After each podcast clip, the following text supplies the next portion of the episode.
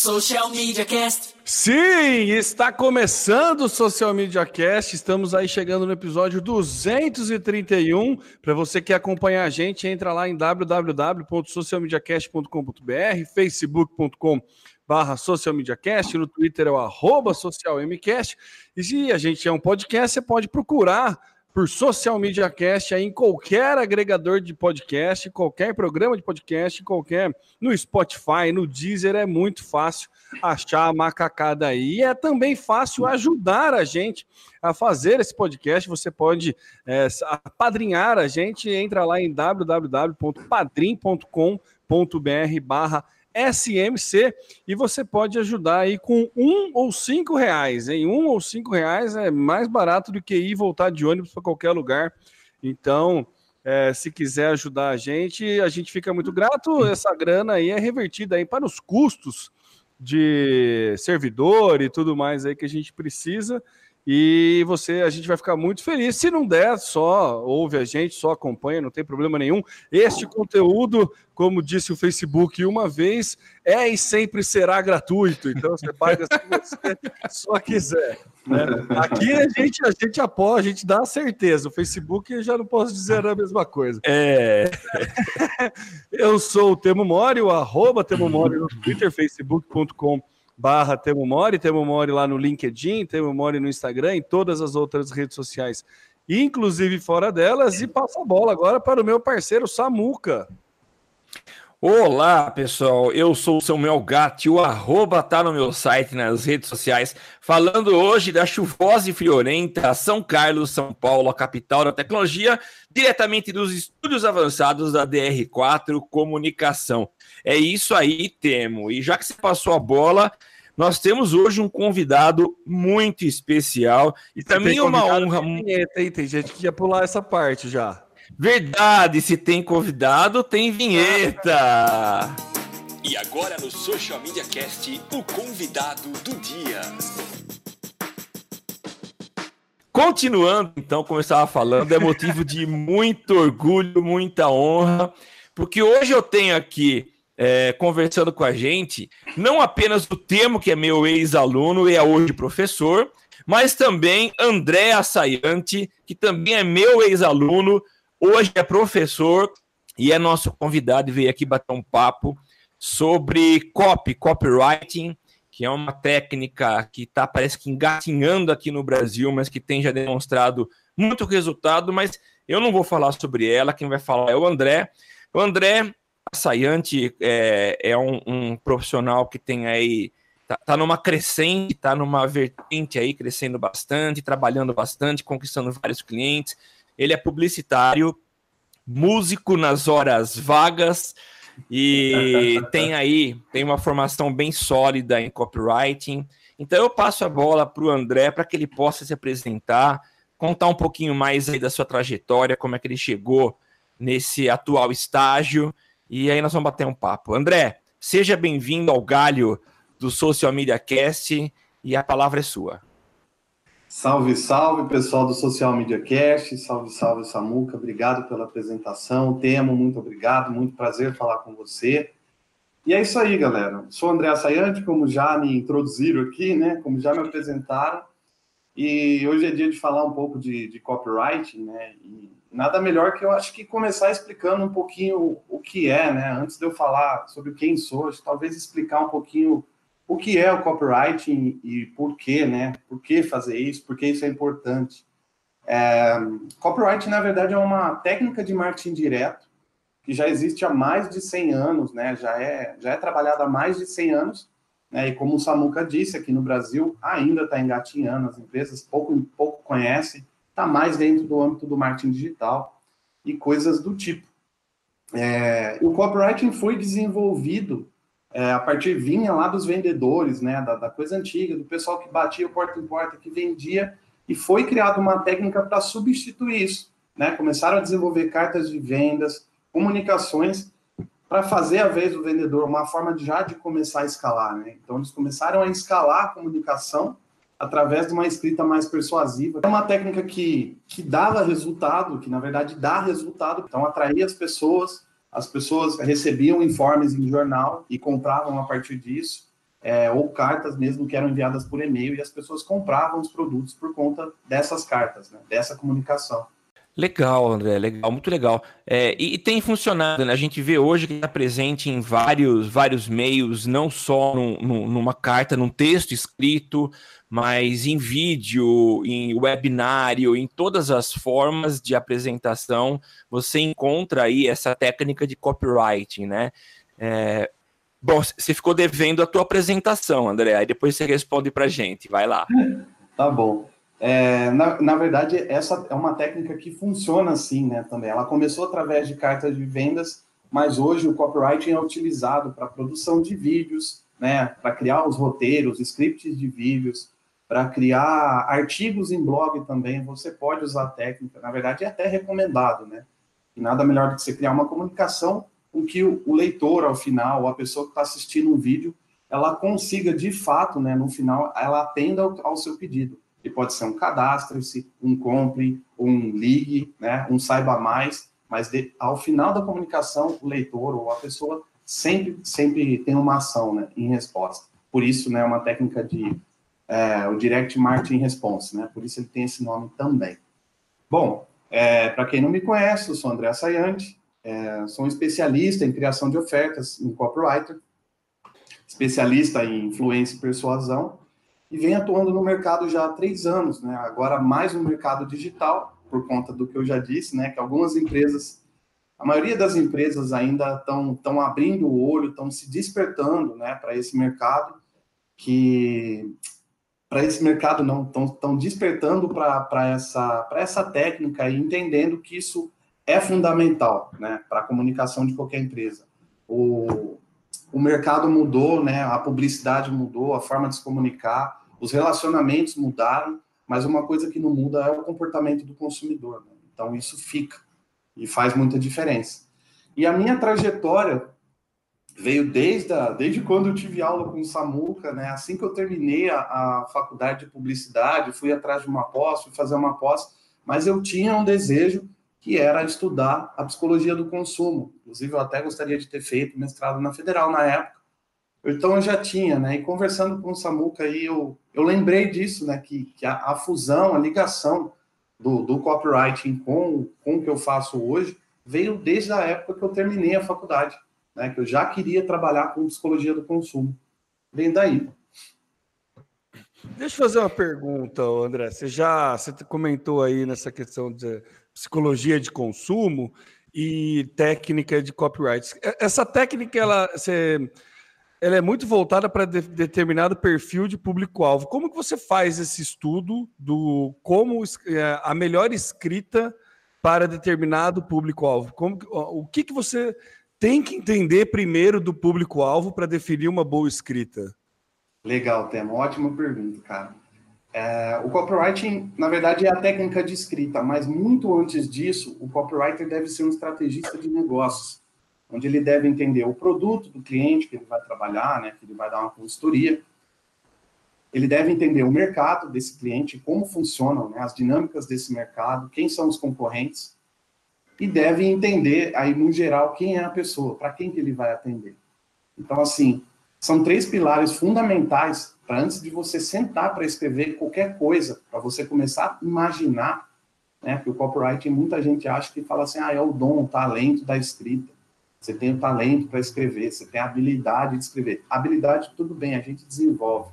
Mas antes disso, antes de qualquer escrita, vem, esse, vem essa pesquisa, que ela é fundamental, né? Ela, é ela que vai balizar todos os desejos do seu consumidor, todos os comportamentos do seu consumidor, ou principalmente a maioria deles, é, coisas que pouca gente sabe. Quais são as crenças desse consumidor? O que, que esse mercado está pensando? No que, que ele acredita que é uma solução boa para ele naquele momento? Ou melhor, talvez um produto, sei lá, o que, que um, um sabonete pode ser benéfico para aquela mulher, por exemplo?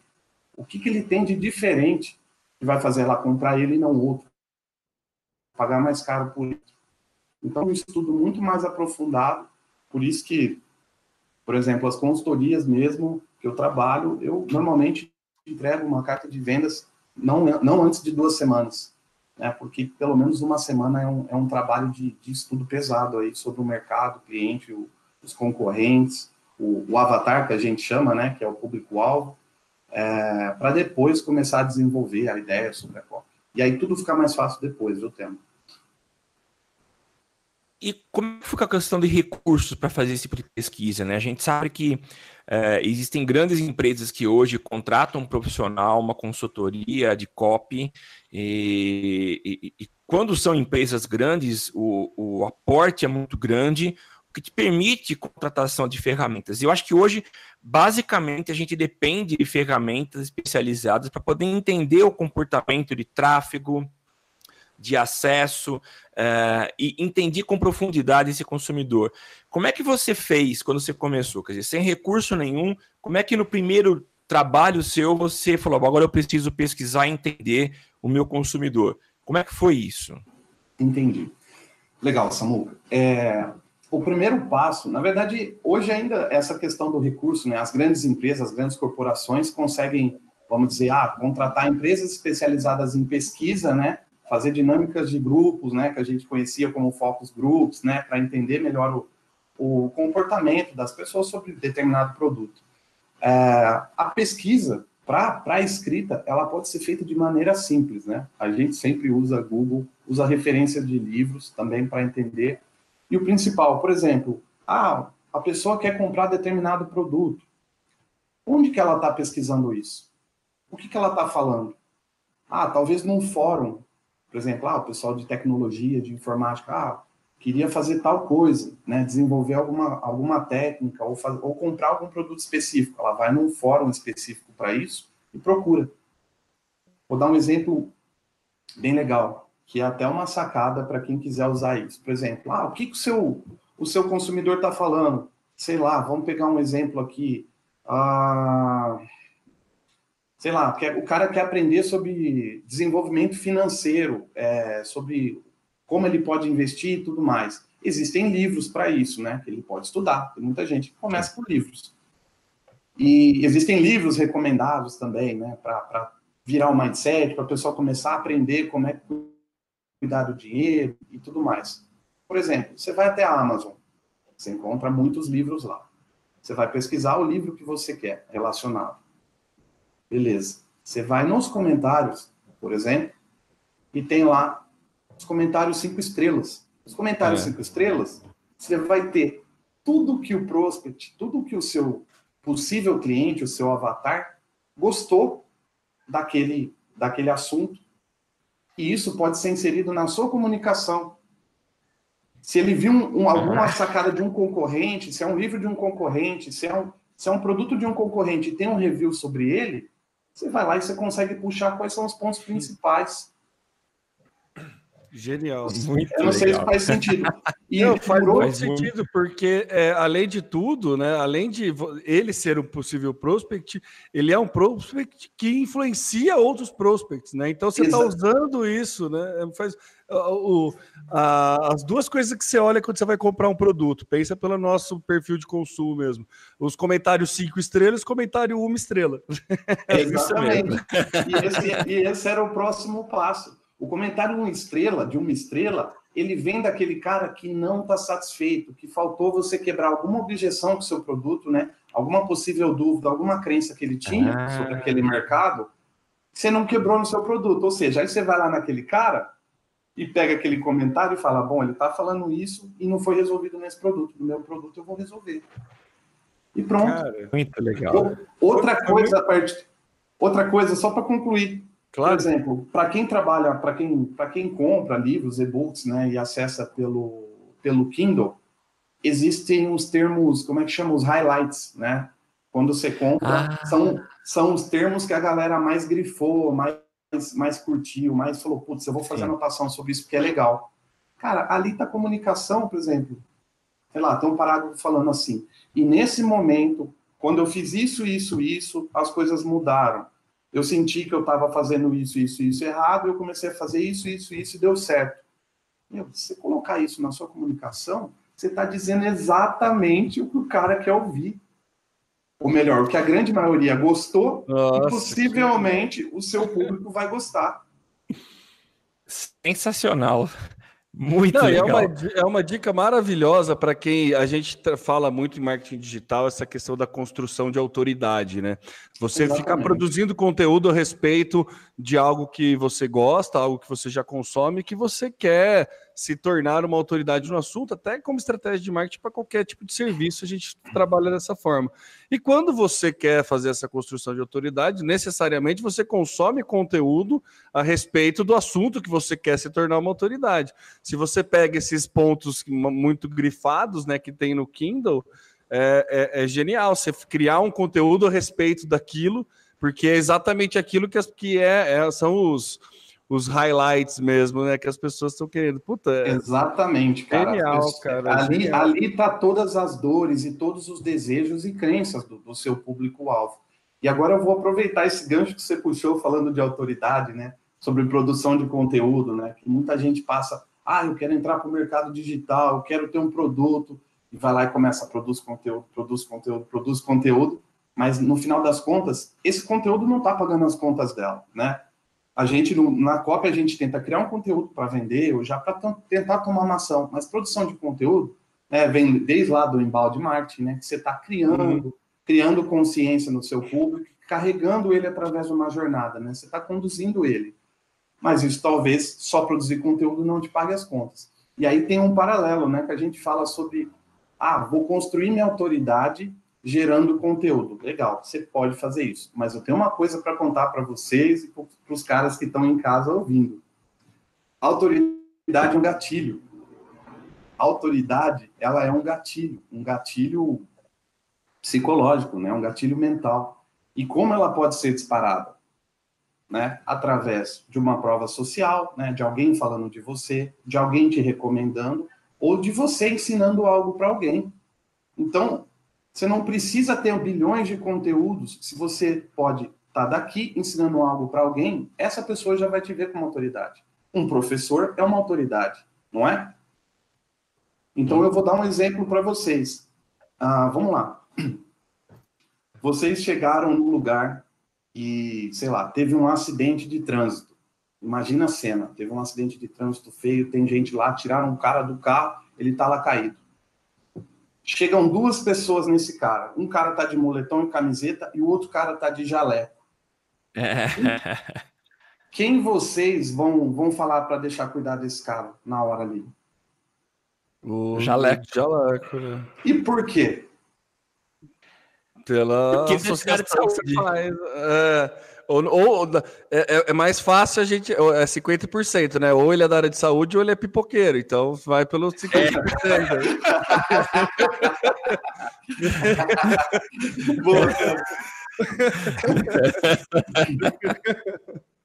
Então, o ponto é esse, né, cara? Às vezes o cara de moletom poderia ser o médico e o outro poderia ser o pipoqueiro, mas a gente já tem a imagem construída do doutor né, do médico, o cara que usa jaleco. A gente já vê essa pessoa como autoridade. Não é? Claro.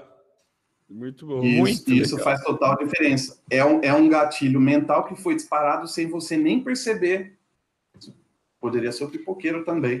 Mas, mas no caso era o um médico, né? Nesse, nesse case, nesse estudo de caso era o um médico. Então, assim, a autoridade foi disparada na sua cabeça, você nem parou para pensar, isso é um ponto até que eu falei com o Samuca, né? As nossas decisões, elas são tomadas não pela lógica, né? mas sim pela emoção.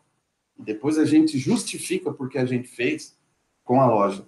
É, com, a, com, a, lógica. Então vamos, vamos pegar um exemplo aí rapidinho, curtinho. Sei lá, você foi, você foi em alguma loja e viu, sei lá, um computador novo, um celular novo. A primeira coisa que você faz é olhar, né, ter aquele sentimento de nossa, que legal. Nossa, é bonito, né? Nossa, a câmera é, putz, é muito boa, câmera boa, o som legal.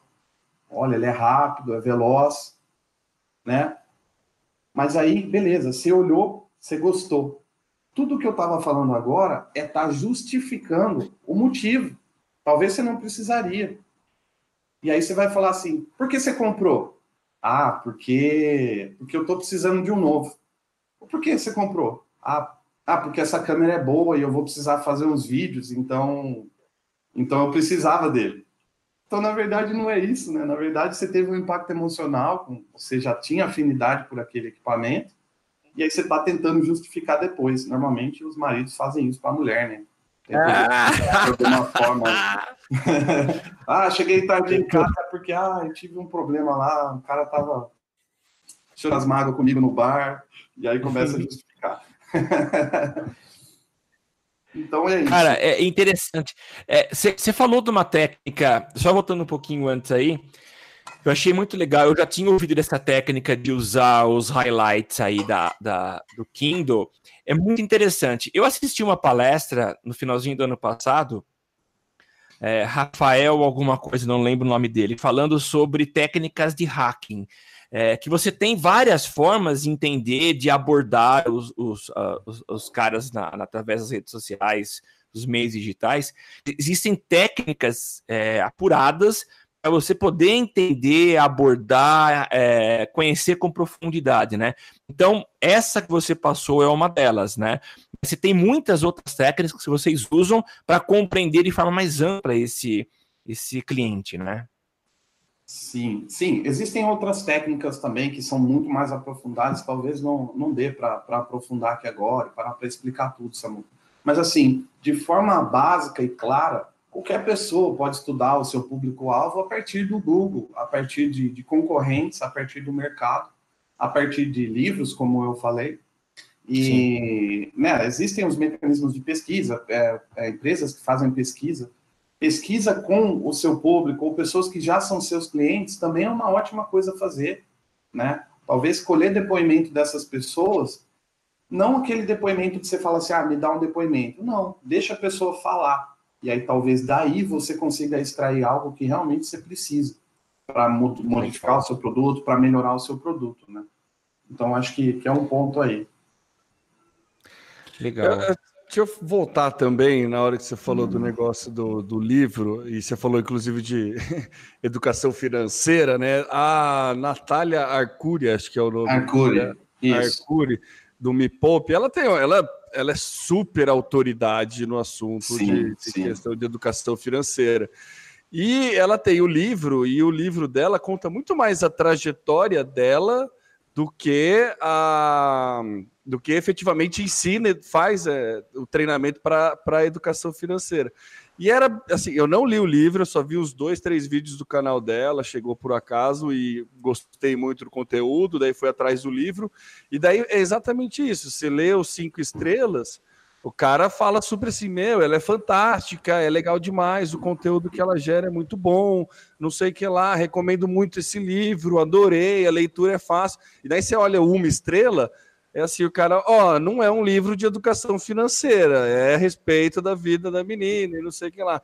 Então, é, é esse exemplo é muito claro para você pegar o, as dores, né, e, e, as, e os desejos das pessoas em relação a alguma coisa. É, eu achei muito, muito bom, cara, muito bom mesmo, porque principalmente você precisa entender das dores, né, como, você vai... É, né? Que analgésico você vai dar para a pessoa é. para poder resolver a dor e, e olhar uma estrela está lá todas as dores, né? E olhar os highlights também está lá todas as dores. Eu achei Exatamente, muito, muito é. massa. Exatamente. É uma, uma certa confusão que é causada no mercado. No mercado, na verdade, isso já vem de muito tempo, né? Já vem desde lá de trás.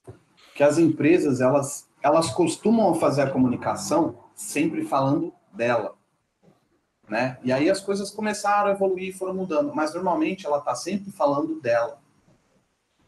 O intuito da cópia é sempre falar do outro. O importante é sempre o cliente. Sim. Então, assim, você não está falando sobre a empresa, você está falando sobre o que o cliente está sentindo naquele momento e como você vai poder resolver aquilo por ele. Como o seu produto vai, vai, vai resolver o problema que ele tem agora.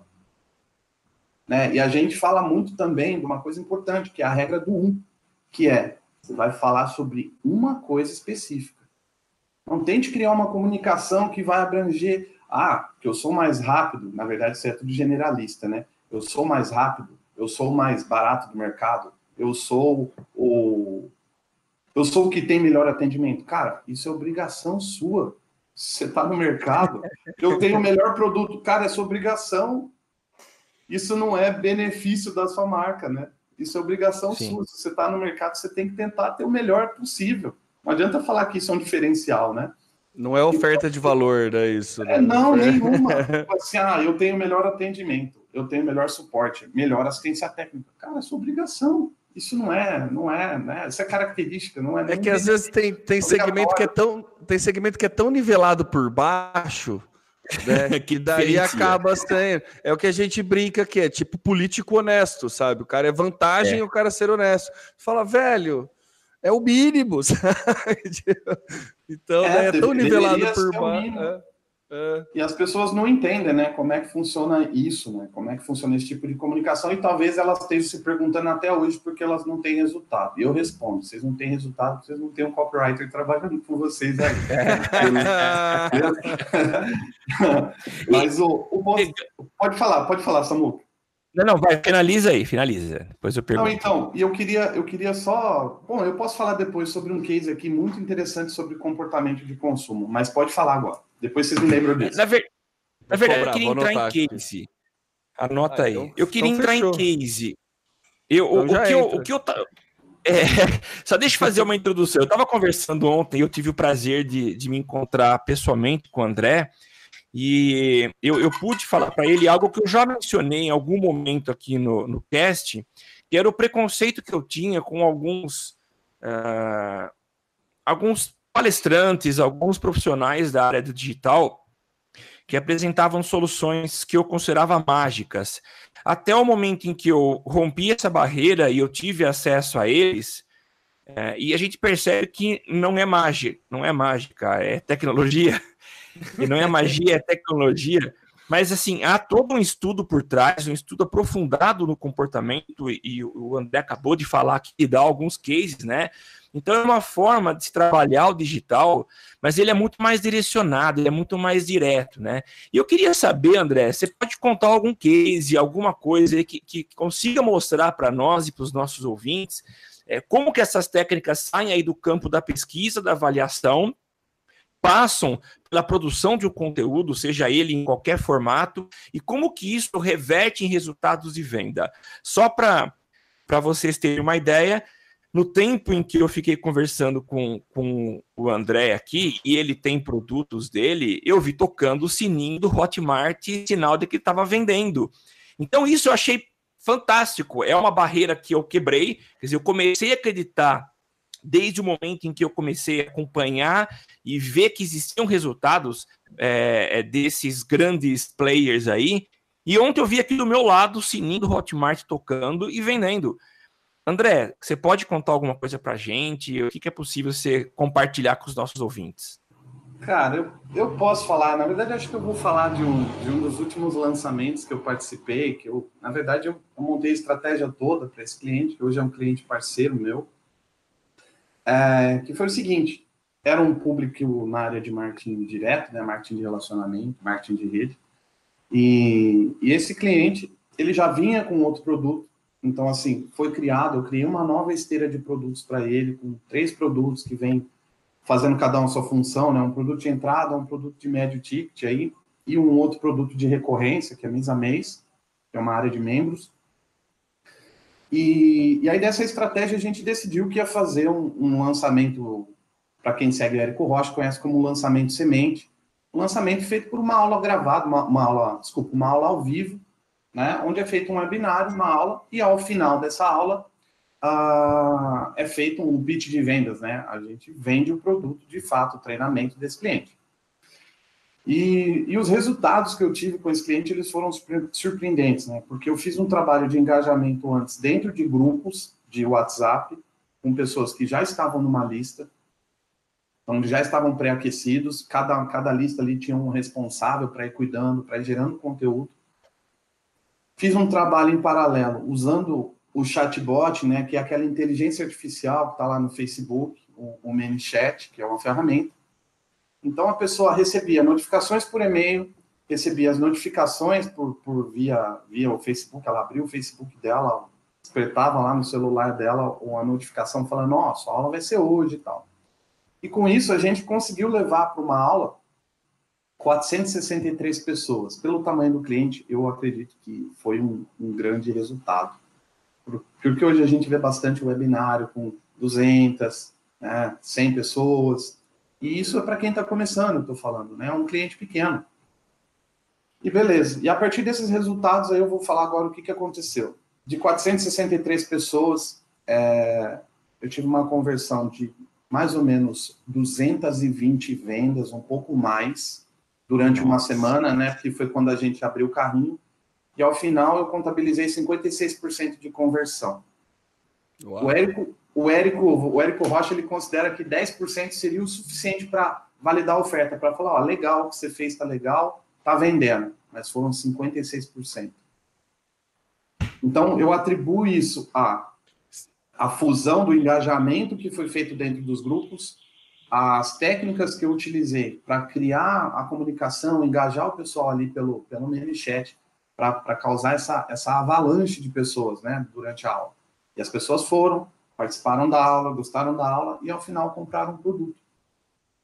Deixa eu fazer uma pergunta rapidinho, Odé. É, essas conversões, esses 56% de conversão, é, se tem a diferenciação de porcentagem se foi o produto de entrada, o produto do ticket ah, médio ou se ah, foi não, o recorrente? Isso, isso tema, foi é só do produto de entrada. Ah, tá, beleza. Tá. É, porque como é, é era, era só para vender esse produto de entrada, né? O lançamento tá, legal. desse produto. Legal. E aí, beleza. E aí, contabilizando, eu até comentei com o Samuca. Depois disso, eu já parti para um, um outro cenário, que era o quê? Falei, poxa, deu certo isso o que, que eu posso fazer? Ao invés de marcar outro lançamento, juntar mais um monte de pessoas, começar esse trabalho todo de novo, eu passei ele para um produto que a gente chama de um produto perpétuo, que é onde essa aula ela vai acontecendo diariamente, as pessoas entram, se cadastram na lista e tem lá a oportunidade de assistir a aula daqui 15 minutos, por exemplo, ou marcar para assistir essa aula amanhã. E o Samuca até ficou encantado porque, assim, quando você entra, é a mesma atmosfera do, do, do da aula ao vivo. Porque está lá o, o expert falando sobre o tema, tem o chat acontecendo ao mesmo tempo. Então, assim, não tem mais aquelas pessoas, mas a sensação é de como se estivesse no ao vivo. Lógico que a gente não fala que é uma aula ao vivo, a gente fala que é uma aula gratuita e online. Né? Tem que trabalhar com integridade também. E aí os resultados foram cumulativos, né? Que as vendas continuam acontecendo que a pessoa passa por, ela passa pela etapa de, ela entra, se cadastra, porque ela tem interesse, que ela gostou talvez do anúncio, da chamada, e aí ela tem a aula com conteúdo que gera valor para ela, mostra durante toda a jornada do cliente, a história do cliente, esse conteúdo. Eu trabalhei de uma forma que ele já vai apresentando todas as dores que aquele público tem, porque esse cliente ele passou por essa jornada, ele teve essas dificuldades. Então, quando a pessoa está ouvindo essa história, ela sente, ela falou, puxa, ele está falando comigo. Nossa, eu também passei por isso. Nossa, eu também tentei falar com aquelas pessoas, as pessoas não me ouviam. Eu tentei trazer as pessoas para minha empresa, as pessoas não queriam saber. Então, assim, tem todo um ponto aí que é trabalhado na COP que mexe com o emocional. Né? A gente prepara, isso é persuasão, a gente prepara a pessoa né, para ela para levar ela para um caminho óbvio, talvez ela, ela chegaria, mas a gente acelera o passo. A gente conduz a pessoa para chegar na compra. O, o, o André, ah. Me fala só uma coisinha, já que você comentou, é, tocou no assunto de webinário, é, não é simplesmente. Então vamos imaginar, eu sou professor, já tenho aí uh, experiência em chegar e dar uma palestra é, não é simples assim. Existe um preparo por parte do, do copywriter orientando esse palestrante. Ele pode ser uma referência numa área, área de geotecnia. O cara manja pra caramba da área. Mas você vai preparar a palestra desse cara, você que vai dar o norte e como que ele vai conduzir essa palestra, é isso? Exatamente, Samuca. Esse é o ponto, né? As pessoas às vezes falam: "Não, eu sei que eu vou falar. Não, eu dou conta. Não, é tranquilo para mim". Só que o que acontece? Ela é especialista na área dela. E eu sou um especialista em estratégia de marketing, em vendas. Né? Então, assim, o cara, tudo que ele for falar sobre o conteúdo dele, tá ok, vai estar tá bom, vai estar tá perfeito. A questão é que são pontos que precisam ser trabalhados para, a gente chama isso de antecipação, para criar um sentimento de antecipação na pessoa. Para quê? Porque de nada adianta você ter um puta conteúdo se o título, talvez, dessa palestra que você está chamando as pessoas não é atrativo.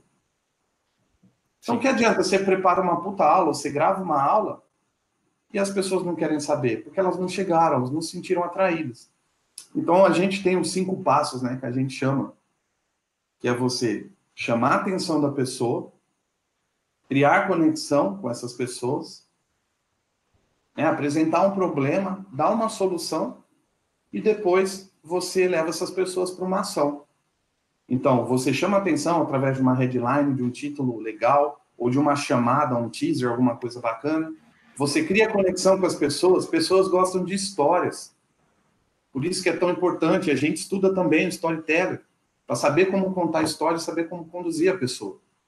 Então, você cria conexão. As histórias conectam. Né? Quando alguém para para contar uma história e você acha interessante, você para e as histórias te fazem lembrar de muitas coisas. Né? Às vezes você faz muita associação com, com alguma disciplina através de, de, uma história que o professor te contou. É ou não é, Samu? Com certeza. Eu sou, sou muito adepto a exemplos, a referências externas, e isso acaba. É, é meio que um, um, um, um lastro, um, um enfim, segura o, o aluno, quem está recebendo a informação, faz ele traçar é, é, relações e isso ajuda demais na memorização. Temo, faz a tua pergunta aí. É, na verdade, eu queria duas coisas. A primeira é tipo de ferramentas que você usa para traçar essa estratégia, mas antes de você falar de ferramentas, pensa numa galera atacando, puta, gostei pra caramba disso, quero aprender, quero me aprofundar mais é, nesse tipo de assunto, nessa questão de persuasão e nessa questão de copy.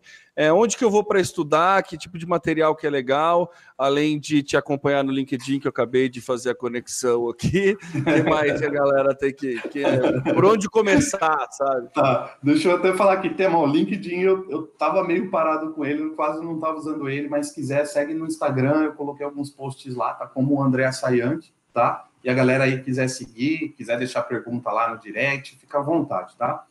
Bom, ah, no mercado a gente vê assim, não, não tem muitas pessoas ainda no Brasil para seguir. Né? Eu, eu vim da escola da SBCOP, do Rafael Albertoni, que é uma referência para mim. E tem alguns outros copywriters, sim. Mas, assim, o primeiro ponto, é, se você quiser aprender, e é muito recomendável, isso talvez pode ter sido até um engano, né? mas as pessoas falaram assim, para você saber o que é copy, você precisa saber o que são os gatilhos mentais. É, e, e, foi colocado por muito tempo isso. O copywriter, o copywriter sabe fazer gatilho mental. E não é, não é muito por aí. Mas, assim, um livro referência para qualquer pessoa é do Robert Cialdini, Cialdini, que é o Armas da Persuasão. É meio que pode ser, pode ser considerado como um livro de entrada, para você começar a entender como é que funciona Existe um livro muito bacana também, que é do Jonah Berger, que é um professor, uh, eu não lembro agora de qual universidade que é nos Estados Unidos, ele fala sobre também, sobre o poder da influência. Eu acho que é influência e as forças invisíveis, uma coisa assim, chama influência. Então, assim, esses eu acho que são os caminhos de entrada. E, e, ferramentas nessa, nessa, nesse case que você comentou, você tinha ferramenta liminar, você usou o ManyChat, é, é, tem alguma automação de fluxo, fluxo de funil que você faz? Que tipo de ferramenta que você usa e que recomenda para quem quer é, desenhar mais assim ou consumir mais conteúdo? Porque normalmente essas ferramentas também produzem muito conteúdo a respeito. Então... Sim, legal, Temo. É assim, é, isso já é um assunto mais aprofundado, para quem já tem um pouco mais de experiência, mas eu trabalho normalmente, né? Eu defino, eu defino tudo isso talvez ou no papel, em post-it, ou às vezes depois eu passo isso para o Funnelytics, que é uma ferramenta online fantástica, que lá você consegue também desenhar o seu funil de vendas, etapa por etapa, você consegue colocar todas as suas páginas ali, ou pelo menos as URLs. Ah, a outra ferramenta seria o ManyChat, né, para integração.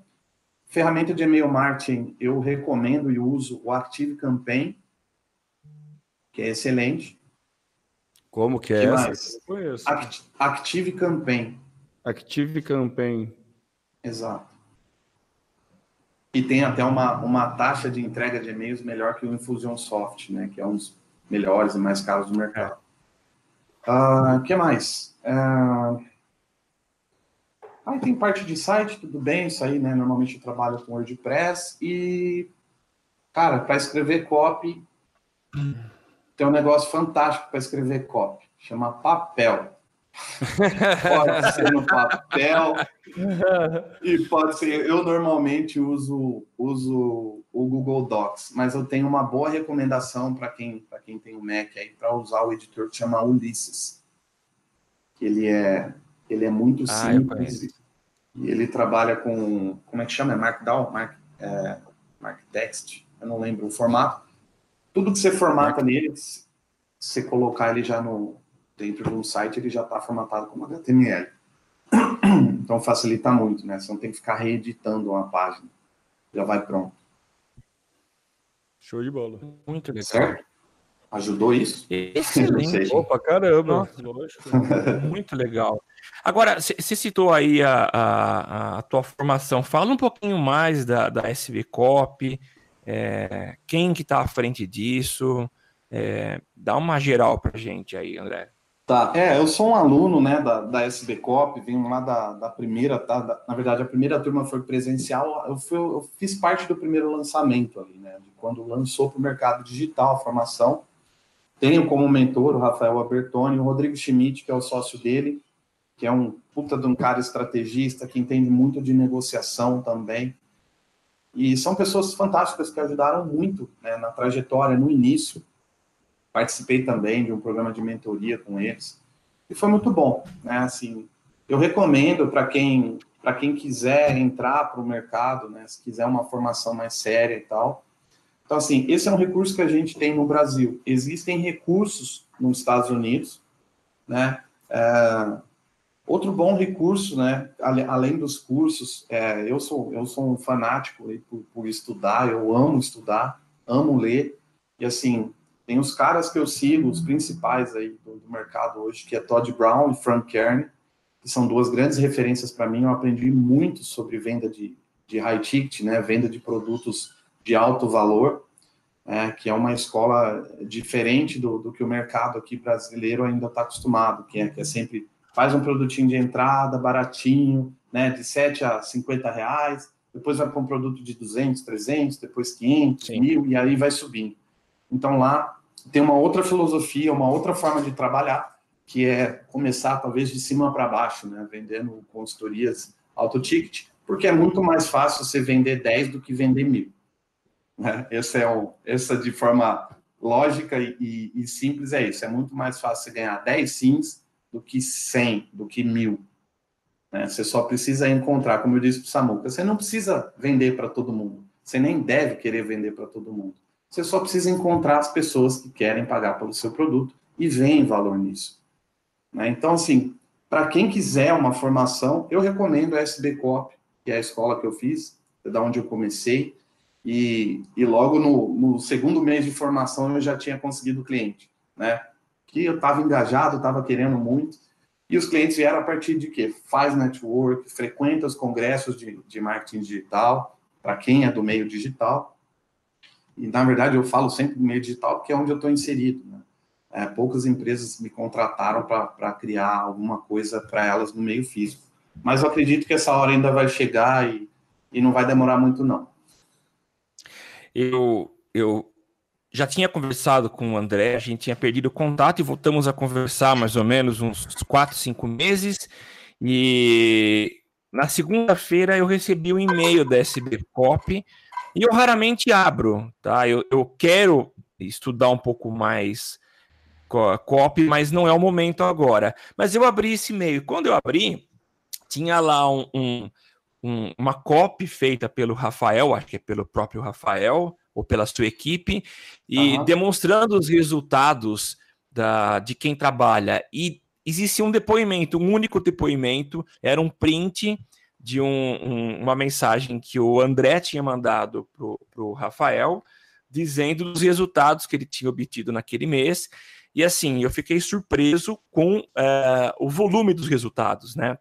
Alguém tinha acabado de fazer o curso e já estava com resultados legais. E aí eu já mandei uma mensagem para ele, ó, acabei de receber um e-mail com um print seu. E aí retomou essa conversa. Então eu achei muito legal, né? Porque a gente vê muita gente vendendo é, maravilhas, soluções que são no discurso maravilhosas, mas que não passam da realidade na prática. Então, muita gente é enganada. Então, é muito legal a gente ver que existem soluções que são bonitas no discurso e que na prática são bonitas porque trazem, colocam dinheiro no bolso. Acho que isso que é o mais importante, né? E eu acho que é da hora, só fazendo um, um adendo aí, que muita gente entende como ah, aprender a influenciar técnicas de vendas, passa muito aquela visão ainda de que você vai enganar a pessoa, você vai fazer a pessoa comprar algo que ela não precisa, você vai sacanear ela, e nada mais é do que você efetivamente entender a pessoa, saber quais são as dores, entender os desejos da pessoa e você tentar sanar esse desejo. Né? Não é você enganar a pessoa, não é você. Lógico, né? Tem, existe o lado negro da força em qualquer é, segmento, mas é, acho que é importante a gente querer quebrar isso, né? É o que você falou, é o influenciar não necessariamente é sacanear, e é bom ah, porque sim. dá resultado é. e ganha dinheiro, e também ganhar dinheiro não é feio, né? A gente também tem essa Não, de forma alguma. Né? O, o, ponto é, aí é. Pode falar, Samu. Não, é só para complementar, é, o, o, na conversa que eu tive ontem com, com o André, e ele contou casos de, de, de, palestrantes famosos, muito respeitados, né? E que acabam utilizando essa técnica de uma forma não muito ética, né? E uma coisa que eu posso dizer, o André é um cara muito ético. Então, você vê na conversa dele, na fala dele, a preocupação que ele tem de, de conquistar o seu espaço, ganhar o seu dinheiro, o dinheiro dos clientes, mas de forma muito coerente, né? E ele contou um caso de um palestrante que, que, que usou de uma das técnicas que ele muito conhece, mas para influenciar assim as pessoas de uma forma muito pesada. Então isso é complicado, né? Quando você coloca o dinheiro acima de tudo e você não se preocupa que existem pessoas que estão por trás, muitas vezes passando dificuldade, muitas vezes encontrando naquela oportunidade a, a, opção que ela tem de sair, talvez, um desemprego, de uma situação complicada. Então, é muito sério aquilo que a gente faz e o nosso papel, acho que era importante, é, porque a gente está, acima de tudo, a gente tem, uma, tem que ter uma preocupação ética com o próximo, né? Fala, André. É, não, o, esse ponto aí que o Temo está falando e você falou agora, né? É, não pode se confundir, né, o que é a persuasão, a influência com manipulação, né? Então, quando você usa para o lado, pro lado negro da força aí, você está manipulando as pessoas, a, às vezes, a comprarem um produto que elas nem queriam, né? Um produto ruim. Então, assim, isso eu tenho, eu tenho para mim, né? Eu primeiro eu olho o produto e olho para quem que é o expert, o dono desse produto, e falo para mim, né? Eu me pergunto, falo assim, esse cara está fazendo coisa certa? Esse produto é bom realmente? Porque eu não vou vender algo que eu não acredito. Eu não vou vender algo que não funciona bem né? Porque é o que eu estou fazendo, né? Eu estou fazendo, eu estou manipulando a pessoa a comprar algo ruim. Isso não vai sanar a dor dela, não vai, não vai resolver o caso dela. E na verdade o pessoal aí que está ouvindo, tá? Não entenda a dor como uma dor física, não. Às vezes pode até ser. Pode né? ser. É. Mas, mas é, realmente tem que tomar esse cuidado e e essa questão da integridade para mim é fundamental, né? Trabalhar com persuadir, com influenciar, mas levar a pessoa para algo bom, levar a pessoa para algo que vai dar resultado para ela. Esse, esse é um ponto muito importante. Show Legal. de bola. Cara, ah, eu queria contar para vocês, cara. Eu, eu, tinha até, eu tinha até separado esse, esse case aqui para falar sobre a importância né, do, do comportamento de consumo e algumas coisas que acontecem hoje em dia, que possivelmente, aliás, quase certeza que aconteceram por conta do copywriting na vida de alguém lá no passado. Vou, vou exemplificar isso. É, um dos caras que começou o movimento, na verdade, ele é de 1800 e 1860, 1870, mas na época de mil, mais ou menos em 1900 ali ele já estava estourado, que era o Dr. Claude Hopkins. Esse, esse cara, ele era doutor mesmo, psicólogo, ele era um dos caras mais fodidos que existiam sobre o estudo de comportamento e, e tudo mais.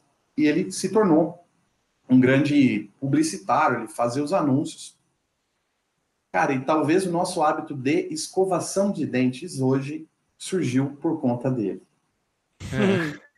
e aí vocês vão, e aí vocês vão me perguntar. O é um case de sucesso, né? O cara só. É.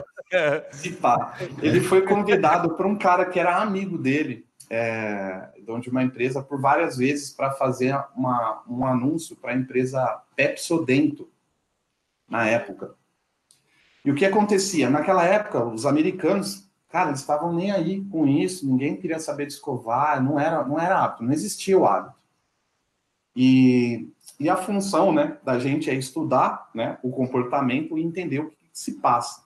E aí foi fazer estudo de mercado, né? Depois que ele aceitou essa proposta, porque ele já sabia que parecia meio furada, e tanto o cara encheu o saco dele, ele abraçou a causa e foi estudar os cases de, de odonto, né? O que, que existia de odontologia na época, o que existia de soluções problemas bucais tudo mais. E ele encontrou é, uma chamada é, placa, placa de mucina, uma coisa assim, que era uma película que fica no nosso dente quando a gente come alguma coisa assim. E aí ele colocou isso na comunicação como algo que deixava o dente feio, algo que escurecia, e a única forma de resolver isso seria usando a Pepsodent, usando a, a, escovação, né? Com a Pepsodent. E ele, e ele falava na comunicação o seguinte: se você passar a língua no dente, você vai sentir.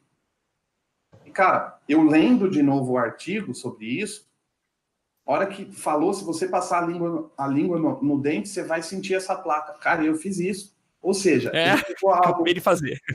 Ele pegou isso, né? Ele pegou isso que já estava, já é interior nosso, né? já, já é um comportamento nosso, e, trans, e transformou em algo para influenciar e para trazer um benefício do produto. Então eu falava assim: ó, se você quiser tirar isso, ou deixar seus dentes mais brancos, usa.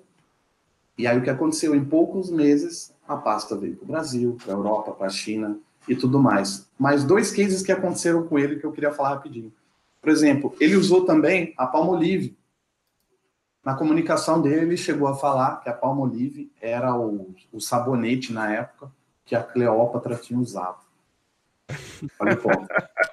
As mulheres piraram, né, cara? As mulheres piraram. E a outra coisa, que essa eu achei muito top também, foi a questão de você usar aveia, a aveia, aveia quaker, né? Se você tomar uma tigela de aveia todos os, é, você tem energia por 24 horas, mas só se você consumir todos os dias. Então, assim, estava tava induzindo né, a pessoa a ter um benefício de ter 24 horas de disposição e energia, mas isso só aconteceria se todos os dias ele fizesse. Ou seja, ele estipulou um hábito. Ele criou é. um hábito nas pessoas. Era isso que Através da influência. Não, e é, e é, genial, né? Se você pensar, esses três cases que você falou né, é, são cases para criar hábitos mesmo, né? E tem o. Um dos cases ele faz uso de autoridade, que no caso é a Cleópatra, né? Então, e, os outros é, é, é, colocar o hábito, né? É você dar a percepção do problema e dar uma, uma é, uma, você premiar o cara depois que ele realiza né, uma. Tem um termo técnico, diz que um termo técnico, na verdade, é um. No, no livro Poder do Hábito fala muito disso. Ah, sim. Que é, é uma. Fala de recompensa? Recompensa, essa palavra, o termo técnico é recompensa. É. é, é, é bem isso, né? Então, para você criar o hábito, o cara tem que perceber que ele tem uma recompensa no final de, de executar tal, tal ação. Então é um problema, ele executa uma ação que resolve, daí ele percebe a recompensa, isso entra no hábito e daí ele acaba fazendo sem, sem, sem ter a noção do porquê está fazendo. O negócio é. de escovar o dente é, é, nitidamente isso, sabe? Você passar a língua no dente, perceber que está áspero, é, escovar, passar a língua de novo e não estar áspero, dá uma recompensa, dá uma sensação de limpeza. Então você começa a fazer aquilo no hábito para ter, ah, eu preciso ter 24 horas de disposição. É ótimo. Então, se eu comer, eu vou ter a recompensa de, ter. No livro, nesse livro Poder do Hábito, ele até comenta de um produto que tirava cheiro. e que no primeiro sucesso, acho que era da Procter Gamble, inclusive, e que eles eram um produto revolucionário, super inovador, que retirava cheiro. Eles fizeram focus group, pegavam uma galera que trabalhava em peixaria e não sei o que e tudo mais, e, meu, todo mundo aprovou, e na hora que foi para o mercado não vendeu, não rolava. O que acontecia? A, a galera que tem cachorro, gato em casa, ela, se acost... ela não percebe o cheiro ruim. O cheiro ruim é percebido porque vem de fora. Isso. Então ele não tinha dor, ele não tinha recompensa. E daí, numa das pesquisas, conversando com a galera, ele começou a usar porque ela falou assim: ah, na verdade, depois que eu ter uma dona de casa, um, um, dos depoimentos que eles receberam, assim, ó, eu gosto de usar depois que eu termino de arrumar o quarto, depois que eu termino de arrumar a cama, eu gosto de borrifar porque ele dá um cheiro bom e a sensação de que eu acabei o tra trabalho. Ah, e daí eles mudaram toda a comunicação justamente para isso, para dar esse ponto de recompensa, cara é, é, acabei o trabalho de arrumar um quarto e agora posso desfrutar desse cheiro bom que tem o produto. E daí foi um maior sucesso. É, ah, é a teoria do rodinho de pia, né? O prazer é. de usar o rodinho da pia porque você acabou de lavar louça. Cara, é exatamente isso, né? Você falou do princípio que é utilizado na COP, né? Se apresentar um problema e dar uma solução, porque a pessoa sente que existe uma solução e talvez se a solução for o seu produto, nitidamente ela vai comprar. E esse ponto ponto da recompensa, né, que você está falando, é algo que está intrínseco na gente. Mas só que a comunicação normalmente tende a olhar as coisas mais externas, imaginar, na verdade esse é o ponto, né? As pessoas imaginam o que, que é o, o que, que o, o prospect ou o cliente quer, ao invés de ir lá e perguntar para ele. Então, na verdade, na verdade ele, eles só chegaram a essa conclusão porque teve lá a dona de casa, teve uma mulher que, que falou, né? A sensação que ela tinha. Então, o que, que era? Passou por toda a jornada, ah, usou, usou, o produto era mais limpinho, mais cheiroso, era mais azul, era não sei o que, funcionava para isso, para isso. Mas só que no final, o que ela queria era só a sensação de ter acabado. Então, se você conseguir chegar nesse ponto com o produto, acabou, cara. Tudo que vem antes vai ficar fácil para construir. Né? Então, precisa ser desconstruído para construir de novo. Eu acho que esse é o ponto. Legal. Show de bola. Muito legal. Nossa, é animal. André. Tá... É, isso que eu ia perguntar. Como estamos de tempo aí, Samuca? Estamos no limite já. Justo. Poxa, que pena. Uma hora já. beleza, tá bom. Então. Muito legal, cara. Muito legal. Mas é isso, André. A gente queria agradecer demais a sua presença, a sua participação. É sempre muito bom a gente receber pessoas que estão ativas aí no mercado para trazer suas experiências, trazer aquilo que há de novo. E assim, a gente pode dizer sem problema nenhum que é novo, é uma técnica nova. Só um dado, você disse que são poucos os copywriters profissionais aqui no Brasil, né? Enquanto que nos Estados Unidos tem milhares, aqui no Brasil são poucos e você é um deles. Então, é sempre muito prazeroso receber pessoas assim como você e com certeza agregou muito a nós e aos nossos ouvintes. E eu queria te passar a palavra para você fazer as suas considerações finais, deixar seus contatos e, e o convite para voltar uma próxima vez, viu? Claro, claro, voltarei com certeza. Bom, pessoal, é, queria agradecer também ao Temo, Samuca, ao pessoal da audiência que vai assistir, que vai ouvir esse podcast. É, queria, queria agradecer mesmo, obrigado pelo convite. E dizer que que independente se você tem um infoproduto, se é um produto digital, se você é uma pessoa que está querendo entrar nesse mercado, se você é um empresário, é, entenda que copywriting é uma técnica de marketing direto, né? não é uma ferramenta que você compra, é uma coisa que depende muito de você, baseada em neurociência e PNL. É um negócio que você vai ter que estudar, que faz muito sentido quando você consegue aplicar isso no seu negócio, que, tra que traz resultados eu posso dizer quase que imediatos. Né? Se você fizer uma ação para venda utilizando o copy, você vai vender mais. Então, assim, o foco pode ser utilizado para construção de, de autoridade, para você escrever um livro. Se você escrever um livro com copy, seu livro vai ser muito mais atraente do que um livro que você escreveu só da sua cabeça. Então, assim, o copy pode ser utilizado para tudo, ou a, na verdade, o pessoal da, do grupo Empíricos fala o copy e a gente fala a copy, mas o copywriting, a técnica, pode ser utilizado para tudo. E, e, eu espero muito que você que esteja ouvindo aí comece a utilizar isso nos seus anúncios, nos seus comentários, no seu. Você pode usar até para o chaveco com a sua mulherada aí, se quiser. Você pode, você pode fazer o que você quiser, para você contar uma história, para você dar uma aula, para você escrever um livro, para você produzir um vídeo. Você pode usar a copy para qualquer coisa. Então, procure entender um pouco mais. Se quiser saber um pouco mais, pode acessar as mídias sociais aí, pode acessar o Instagram, né? Tá como André Assayante. Tem também, eu não tenho um canal no YouTube ainda, mas em breve, tá? Quiser deixar Olha, direct, tirar dúvida, tirar dúvida, tamo aí. E eu acho que esse é o ponto, tá? Estude, independente do que for, e se preocupe sempre com o cliente, sempre com a pessoa que você vai falar e nunca com você, né? Então é sempre sobre o cliente, nunca sobre você. Beleza? Beleza, Temo. Show de bola. É isso aí, galera. Valeu aí todo mundo que acompanhou essa aula que nosso queridíssimo André deu aí. Muitos insights. Só nas minhas anotações aqui tem uma página e meia.